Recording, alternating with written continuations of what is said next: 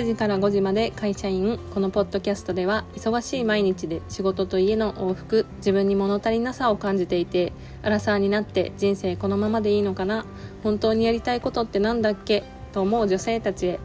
常識や世間の価値観にとらわれるよりも自分らしさや充実感心地よさを大切に生きてみたいと思いませんか？あなたにはあなただけの魅力やパワーがたくさんあります。その力を最大限に開花させて活かせるように。都内在住メーカー営業9時から5時まで働いていて今年に脱サラしてライフコーチとして再スタートしたエミリーが自分を知り認めることで理想のゴールを見つけるチップスを発信していきます。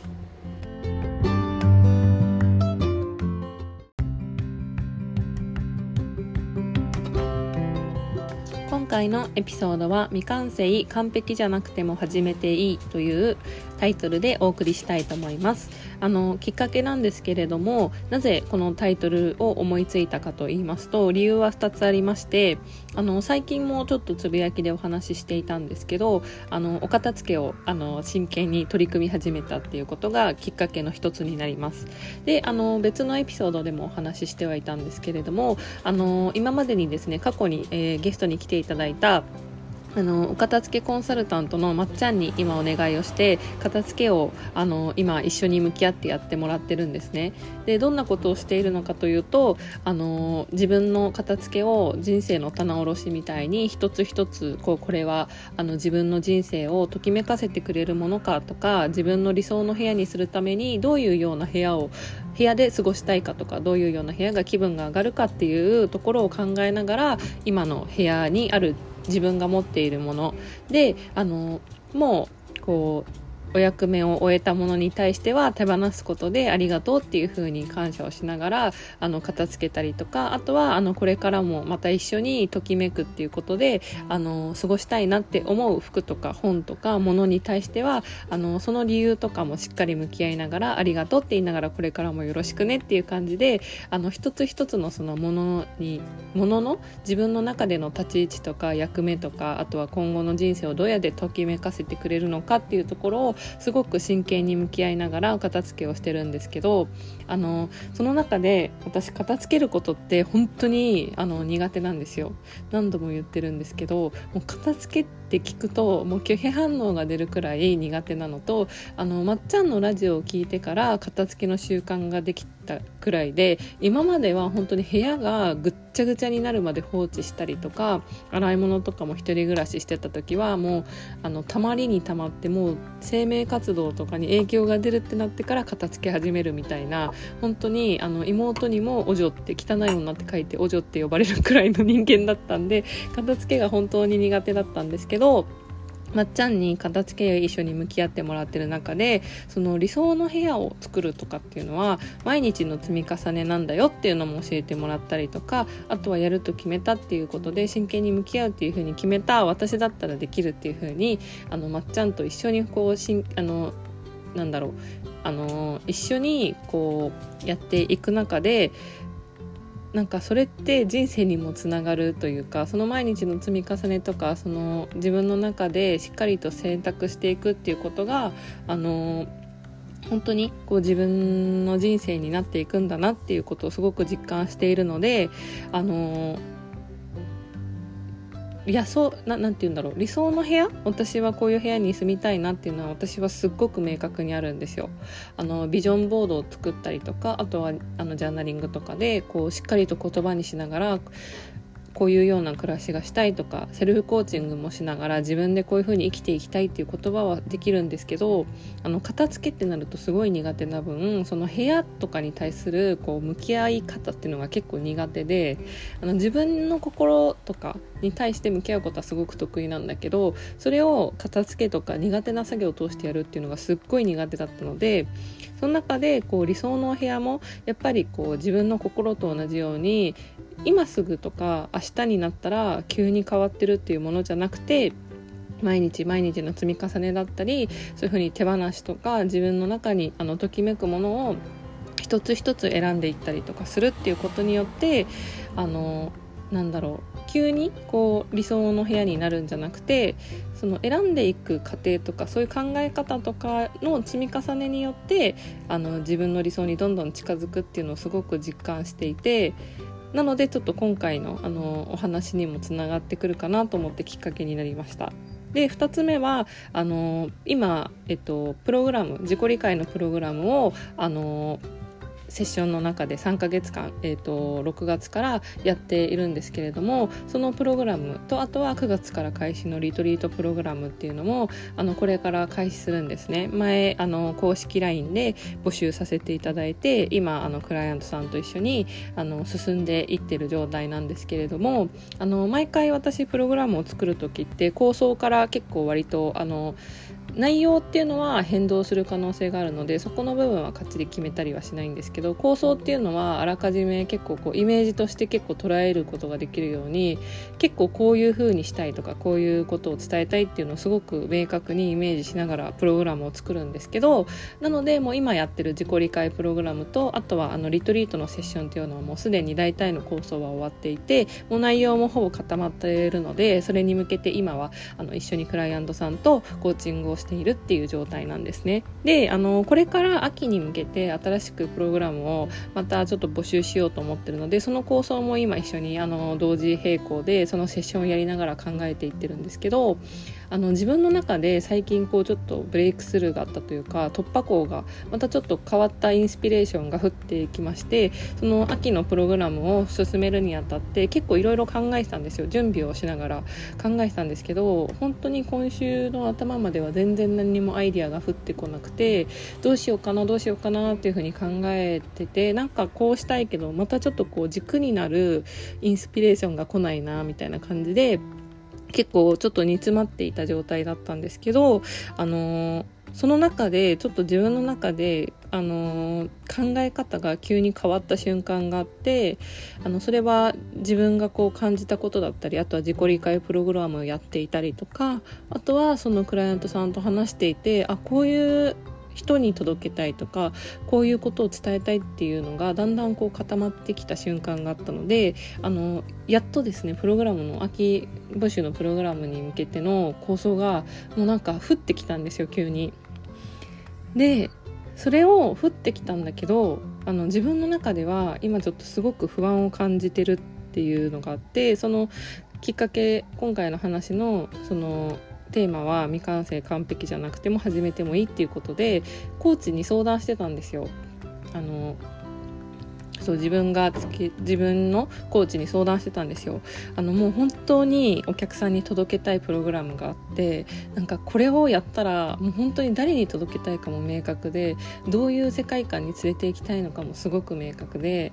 これがしたいっていうのがもうめちゃくちゃはっきりあってそこに対してのパッションとエネルギーがめちゃくちゃありますみたいな。だけどそこに対してすっごい不安なんですよみたいな。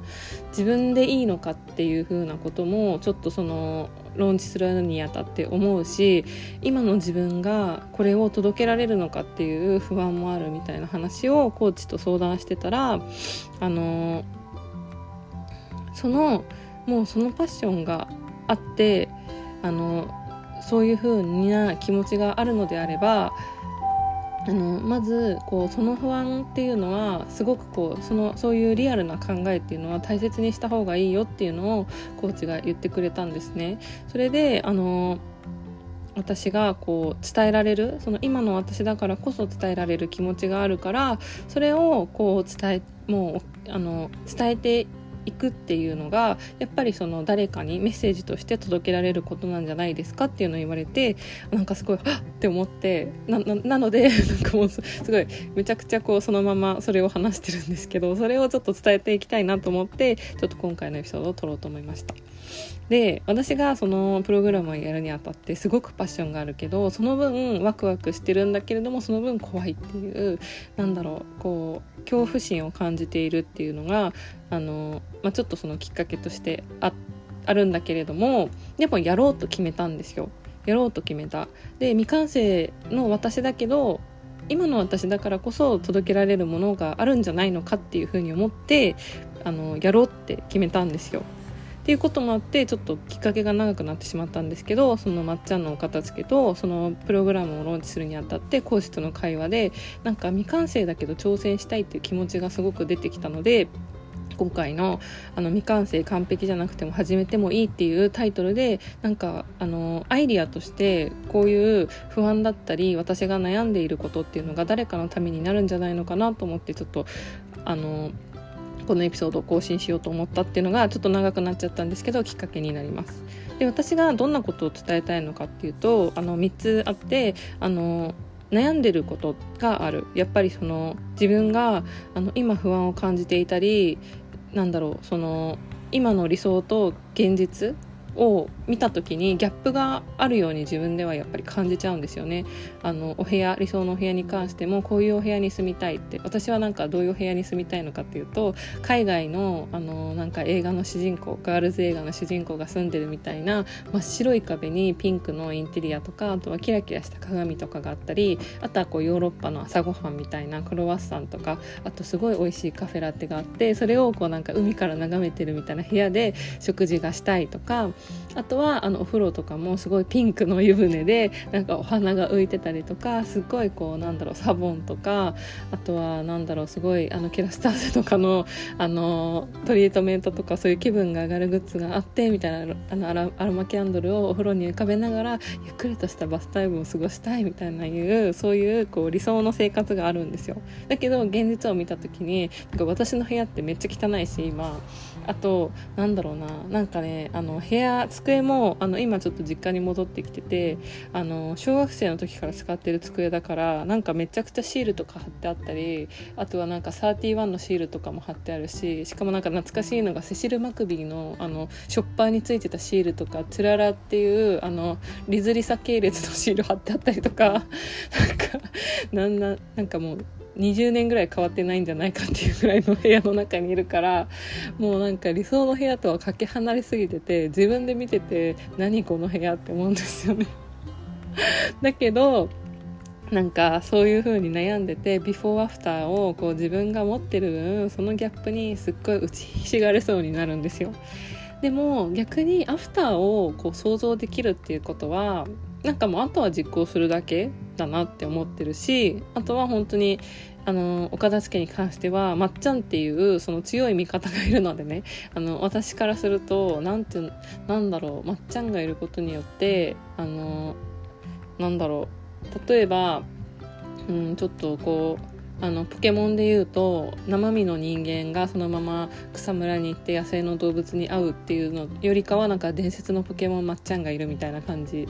なんですよ。だから伝説のポケモンいたらどんなこう野生ポケモンが現れて攻撃したとしてももう余裕じゃんみたいな気持ちになるじゃないですか。どんな例えだよって感じなんですけど。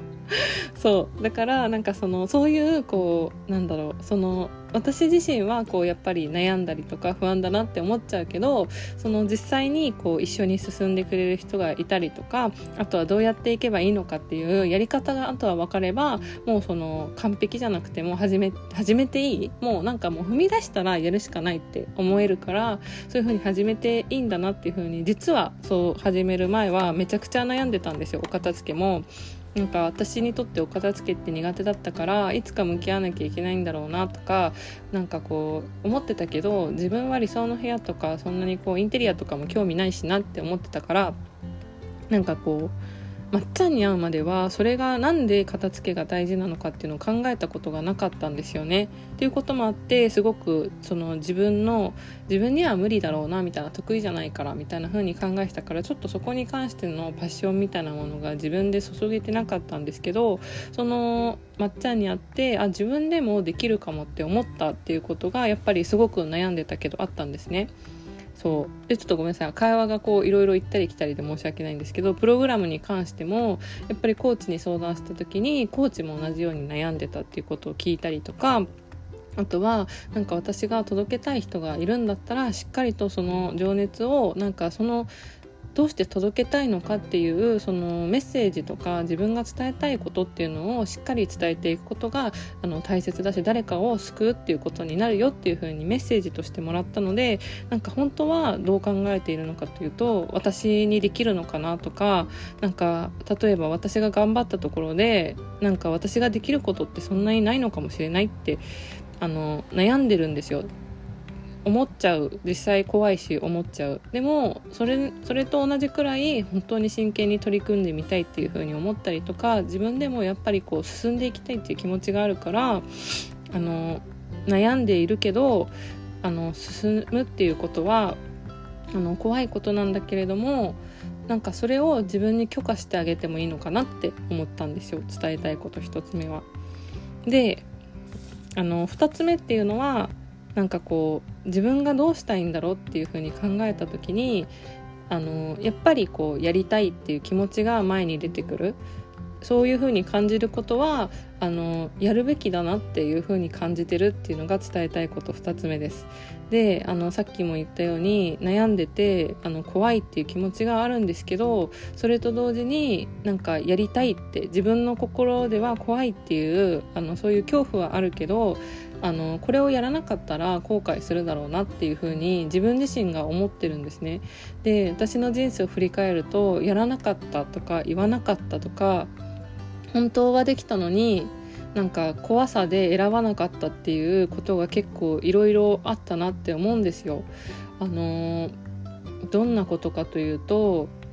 結構いろいろ本当にあるなって思うんですけど例えばその好きな人がいた時になんか自分の気持ちをなんか相手にさせてもらいたくてあのだけどあのすごい自分はこうなんか気になるとかこういうところが素敵だと思うとかあとはこういうところが大好きだよっていうことを伝えずにあの結局自分の中でしまい込んであの何もそこでアクションを取らなかったっていうこともあったしあとはその本当に友達とこう悩んだ時とかにあの思ったことを言えばよかったのに言わなかったっていうことであの後悔したっていうこともあったからなんかそういう後悔って結構割とずっと残るっていう記憶もあってあのそういうふうにやらなかったことって割と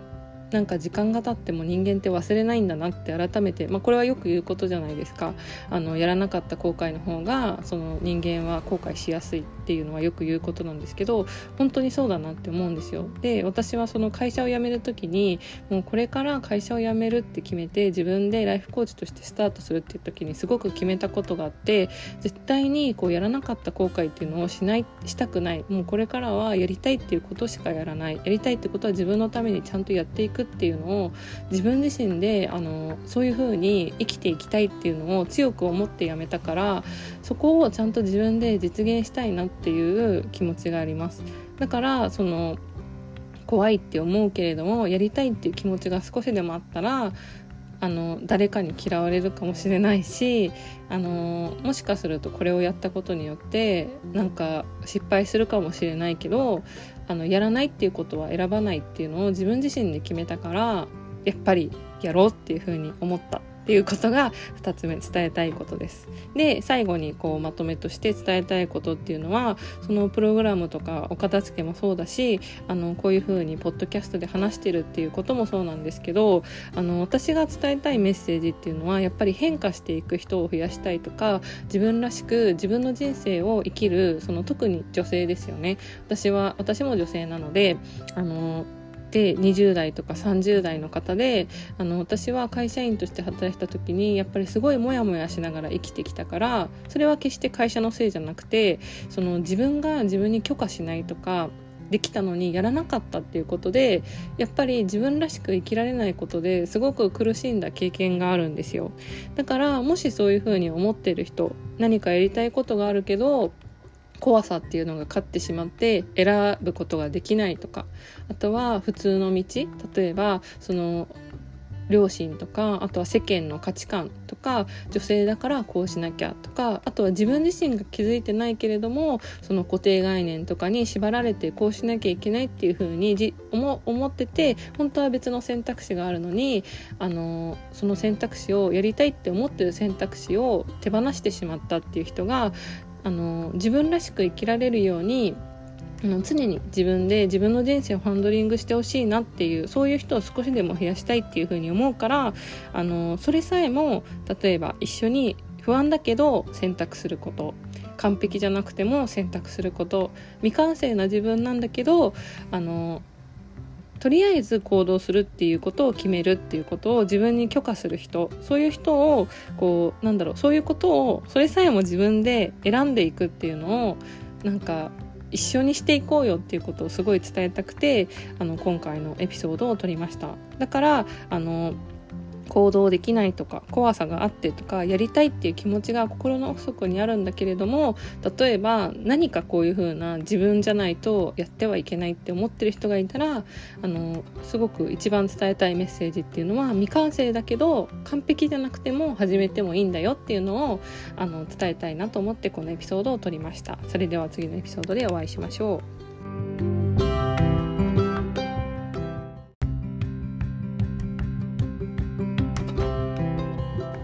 最後までお聴きいただきありがとうございました。もしエピソードが面白いと感じてくれた方は更新の励みになりますので、ぜひフォロー、レビューお願いします。また会社員としての悩み人生の不安やモヤモヤエンパワーメント自分らしく生きるヒントなど興味のある方はメインページのリンクのインスタグラムまたは公式 LINE よりエピソードのリクエスト応援メッセージをいただけるととても嬉しいです。そのままで素敵なあなたが自分らしく心地よい素敵な一日が過ごせますように次のエピソードでお会いしましょう。